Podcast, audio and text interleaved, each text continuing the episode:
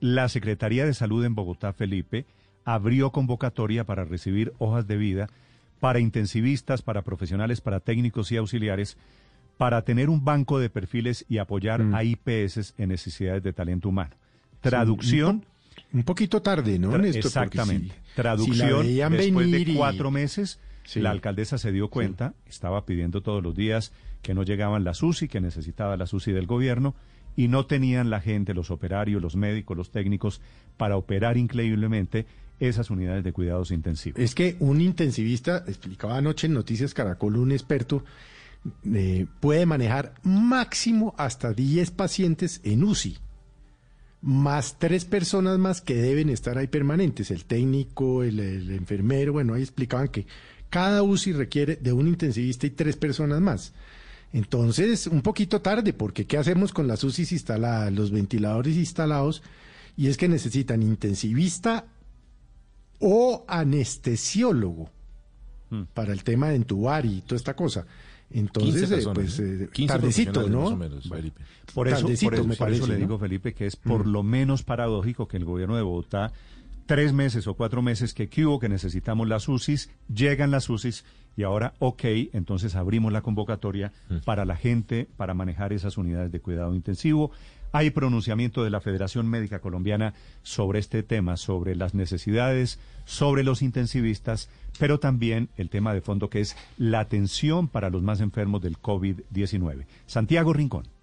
Néstor, muy buenos días. Efectivamente, hay toda una polémica esta mañana, no solo en Bogotá, pero principalmente en esta ciudad, porque resulta que las secretarías de salud están corriendo para contratar a los médicos intensivistas que van a manejar las unidades de cuidados intensivos. Precisamente la gente se centró mucho en el tema de los ventiladores y creyeron que con los ventiladores era suficiente para poner a funcionar las camas de la UCI. Pues bien, lo que están diciendo los expertos como la Federación Médica Colombiana es que una cama de cuidados intensivos no solo requiere del ventilador, sino que también requiere del especialista que los va a manejar y que va a supervisar eh, este tipo eh, de unidades de cuidado intensivo. Lo que está diciendo la Secretaría de Salud es que esta semana, esta misma semana, comienzan ya la convocatoria para estos profesionales. Sin embargo, hay una alerta, por ejemplo, desde la Federación Médica y la Asociación Colombiana de Medicina Crítica y Cuidados Intensivos, donde calcula que en todo el país hay cerca de 1.200 médicos intensivistas,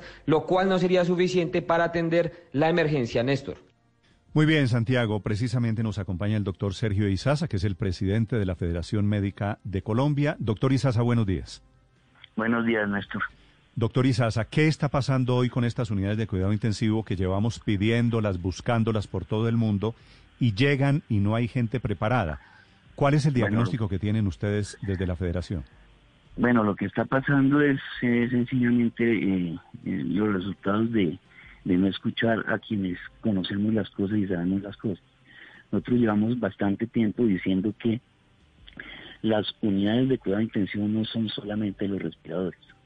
Por un lado, que los respiradores además no se manejan solos, que los respiradores son máquinas muy complejas para atender las necesidades respiratorias de los pacientes críticamente enfermos y con riesgo de muerte. Pero además que una unidad de cuidado intensivo no es solamente eso, sino los monitores, unos equipos médicos adicionales especializados, medicamentos especializados, pero, y un campo, una área suficiente para trabajar adecuadamente. Pero hay otra cosa, que nada de esos, ninguno de esos aparatos, ni una unidad se mueve sin personas. Y las personas son la parte más importante de cada unidad de cuidado intensivo, son el cerebro. Y ese cerebro está compuesto de el médico, que puede manejar eh, aproximadamente de 8 a 10 eh, camas de cuidado intensivo, pero no solo. Los médicos y las enfermeras no somos absolutamente nada. Y el ideal de enfermera es que haya dos enfermeras por cada tres pacientes. Aceptemos que haya una enfermera por cada tres pacientes, entonces serían mínimo tres enfermeras en una unidad, en una unidad de cuidado intensivo de 10 personas. Pero además allí tiene que estar entrando permanentemente o permanecer allí una terapista o un terapista respiratorio y acudir allá las eh, otro personal que son los de fisioterapia o las terapias, Sí. etc. Entonces ustedes ven cómo esto se da. Pero además ningún médico ni ninguna enfermera puede trabajar 24 horas al día, 7 días a la semana. Claro.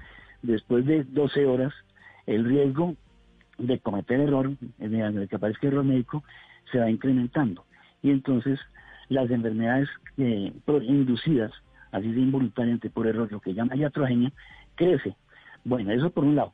Pero por otro lado, eh, un médico intensivista requiere una formación de dos años después de haber hecho una especialidad, sea anestesiólogo, sea internista, sea pediatra, yo soy pediatra, intensivista ya hace 20 años no ejerzo el, cuidado intensivo, lo ejercí durante 15 años, pero son dos años de preparación para ser intensivista y las enfermeras igual. Entonces, eh, imagínense esa cuestión. Por otro lado, si son, sean, siendo muy, eh, muy condescendientes en cuanto al tiempo y a riesgo de los médicos y de las enfermeras de la fatiga, son dos médicos por cada turno 24 horas, pero además tienen que descansar. Eso, eso significaría, doctor Izaza, claro, usted tiene razón, se necesitan turnos, eh, pensar en los fines de semana, pensar en las noches. Claro. ¿Cuánta gente por cada unidad de cuidados intensivos? Entonces, en el, multiplique usted eso por dos. Entonces, multiplique un médico por, por dos y medio porque hay que tienen que descansar un día a la semana. Entonces, multiplique todo por dos y medio. Entonces, un médico, eh, tres enfermeras y una terapista respiratoria. Ahí son cinco personas. O sea, se necesitarían 12 personas por cada unidad de cuidados intensivos. Eh, eh, eh son, no, eh, son, sí, no, una... no, ah, se necesitan cinco, cinco por turno, y usted me dice son dos turnos y medio. Eso, da 12 personas. Son, son diez, cinco por turno, son 10 personas. 10 personas. pero entonces tienen que trabajar, tienen que descansar un día de la semana usted tiene que hacer el cálculo de que necesita en total que el país tenga para que funcione adecuadamente, son por lo menos de 3.000 intensivistas o 2.800 intensivistas y eh, el triple de enfermeras y otras 2.800 terapistas respiratorias. Doctor, doctor Isaza, ¿cómo es posible le pregunto cuál es la razón por la que llevamos pensando en unidades de cuidados intensivos todos, ustedes, los científicos, el gobierno, la alcaldesa López, y llegan algunas, están llegando cientos, doscientos, trescientas, cuatrocientas a Bogotá y no tenemos el personal preparado. ¿Por qué pasa esto, doctor eh, bueno, Isaza? Bueno, porque el que no planifica le toca, le toca improvisar, ¿sí? Entonces, eh, y porque no se escucha la, la voz de, de, quienes Esto no lo dijimos nosotros ayer, esto lo estamos diciendo desde hace tiempos. Esto hace más de un mes que le planteamos al gobernador y a la gobernadora del Atlántico y al, y al, eh, alcalde. Al, eh, al señor presidente desde el 11 de marzo le planteamos que los médicos estábamos en la disposición de trabajar y de preparar la cosa.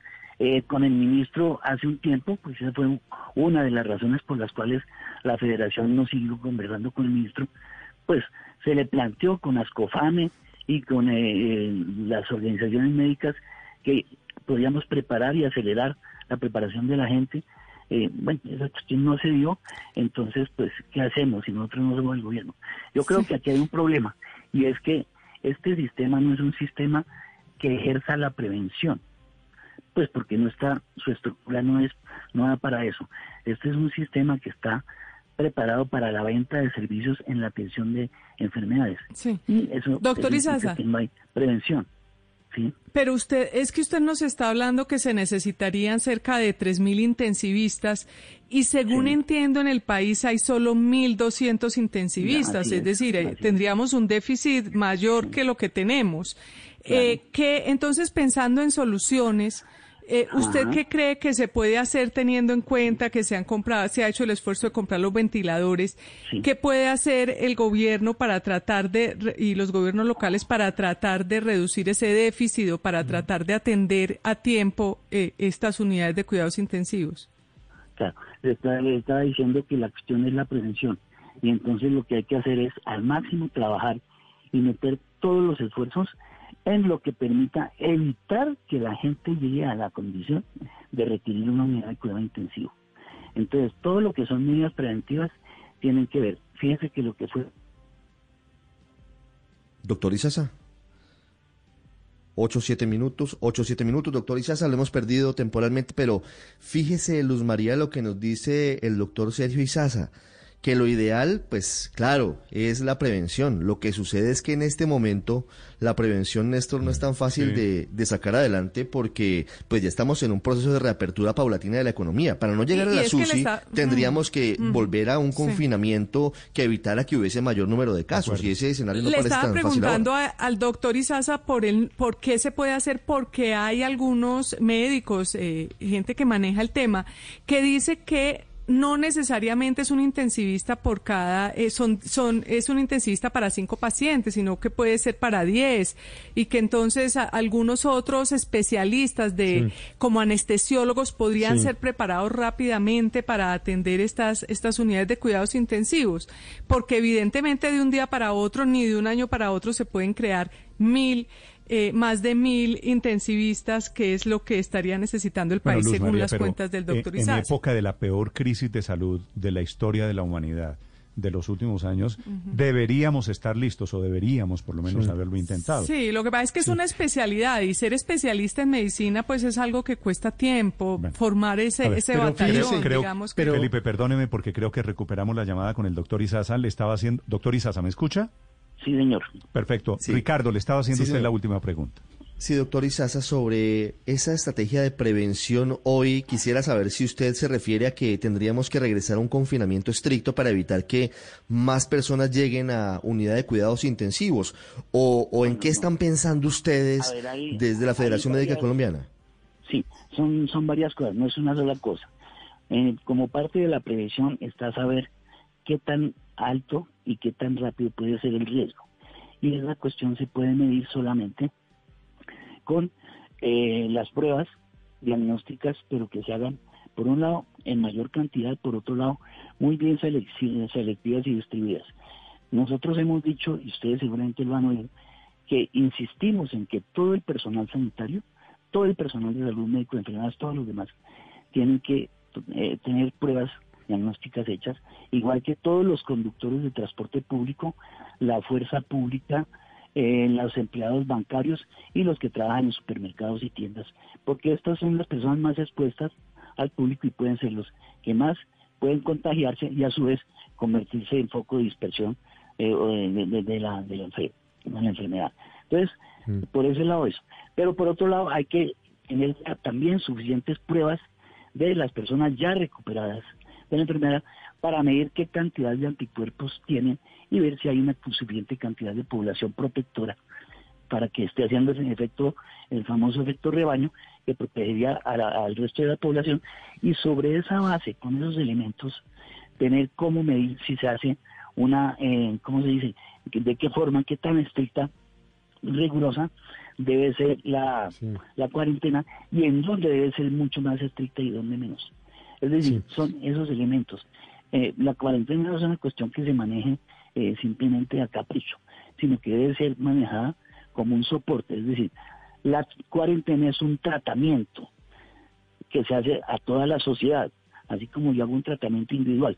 Y para poder hacer un tratamiento tengo que tener un diagnóstico claro que me lo da el conocimiento de los hechos que son los datos sobre las pruebas que, les estoy diciendo, pero además esas pruebas que se tienen que ser oportunas y actuales. Ese es el elemento fundamental. Y de acuerdo con eso, pues, programar rigurosamente la cuarentena y hacer eh, medidas muy estrictas en ese sentido. Fíjense que la mejor muestra de todo esto es que los países que fueron muy rigurosos en cuarentena y que cerraron las fronteras desde el primer momento son países que han tenido una baja letalidad, baja mortalidad y baja cantidad de personas infectadas. Sí. Doctor Isaza, ¿temen ustedes que a pesar de tener los equipos, si es que se logran tener los equipos instalados en todos los hospitales, no haya en algún momento dado quien los pueda operar en términos de profesionales? Bueno, ese es, ese es un temor, ese es un temor real y ese está ahí, es evidente. Pero entonces se pueden hacer medidas medidas eh, eh, que pueden ayudar a, disminuir el problema. Uno de los problemas de que esos equipos sean manejados por personas inexpertas que no sepan de eso es que se produzca enfermedad iatrogénica, o sea que se produzcan complicaciones por utilizar de manera inadecuada un respirador, por ejemplo. Entonces, ¿qué puede ocurrir?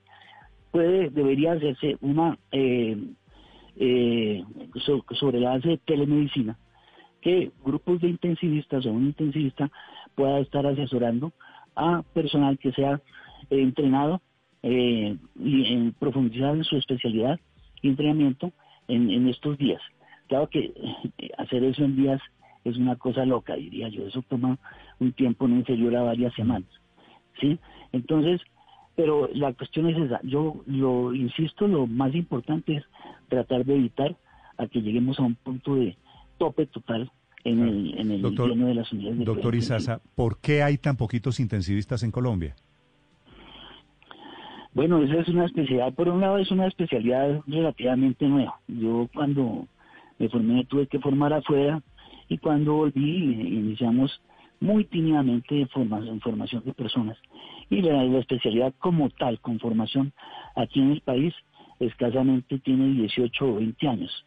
Eh, y de pronto un poco menos. Entonces, esa es una de las, de las cosas. La otra cuestión es que con como problemas de, digamos, de el sistema de salud actual y el costo de, de, las universidades, eh, esas son eh, especialidades que cuestan mucho tiempo, mucho esfuerzo y cuestan muchísimo usted, dinero. Doctor ¿Usted es intensivista? Sí, fui. Yo hace ya 20 años, con 18, 20 años me retiré de, de la especialidad, pues de esa actividad, porque entre otras cosas, en esa época éramos poquiticos y, el, tiempo que había que dedicarle a veces era, era una barbaridad, 18 horas continuas, en ocasiones está uno en la casa descansando y corra otra vez a, la clínica. Los, los intensivistas, doctor Isasa, son expertos en qué? ¿En, ¿En unidades de cuidado intensivo solamente? Sí, hay, hay, hay varios tipos de intensivistas, eh, pero el cuidado intensivo es uno, es uno, en ese a cuidar, eh, atender con, eh, con capacidad suficiente e idónea al paciente críticamente enfermo. Y el paciente críticamente enfermo es aquel que tiene no solamente el problema respiratorio. Mm. Un, paciente puede estar en un cuidado intensivo sin tener que estar conectado al respirador, pero puede estar en una falla renal aguda y hay que ponerlo en un riñón artificial o hacerle una diálisis peritoneal, mejor dicho, es, eh, o un paciente que entra en falla del hígado o que tiene un trastorno, un problema intestinal o una gran o una infección severa. Y muchas veces todos esos factores se combinan. Entonces el intensivista tiene que conocer muy profundamente, eh, en general, todo lo que es la, la, la patología, la fisiopatología en general, desde el punto de vista de todos los sistemas. Pero además tiene que estar capacitado para el manejo de las máquinas, entre esos de los respiradores y de los medicamentos que se utilizan en cuidado intensivo, que apuntan a evitar la falla de todos los sistemas del organismo. Pues un intensivista, el presidente de la Federación Médica Colombiana, hablando sobre las unidades de cuidado intensivo y la ausencia de médicos en este momento, increíblemente, para atender, por lo menos en Bogotá, esas unidades de cuidado intensivo. Ojalá la convocatoria sea atendida y sea evacuada rápidamente. Gracias, doctor Izaza, por acompañarnos esta mañana.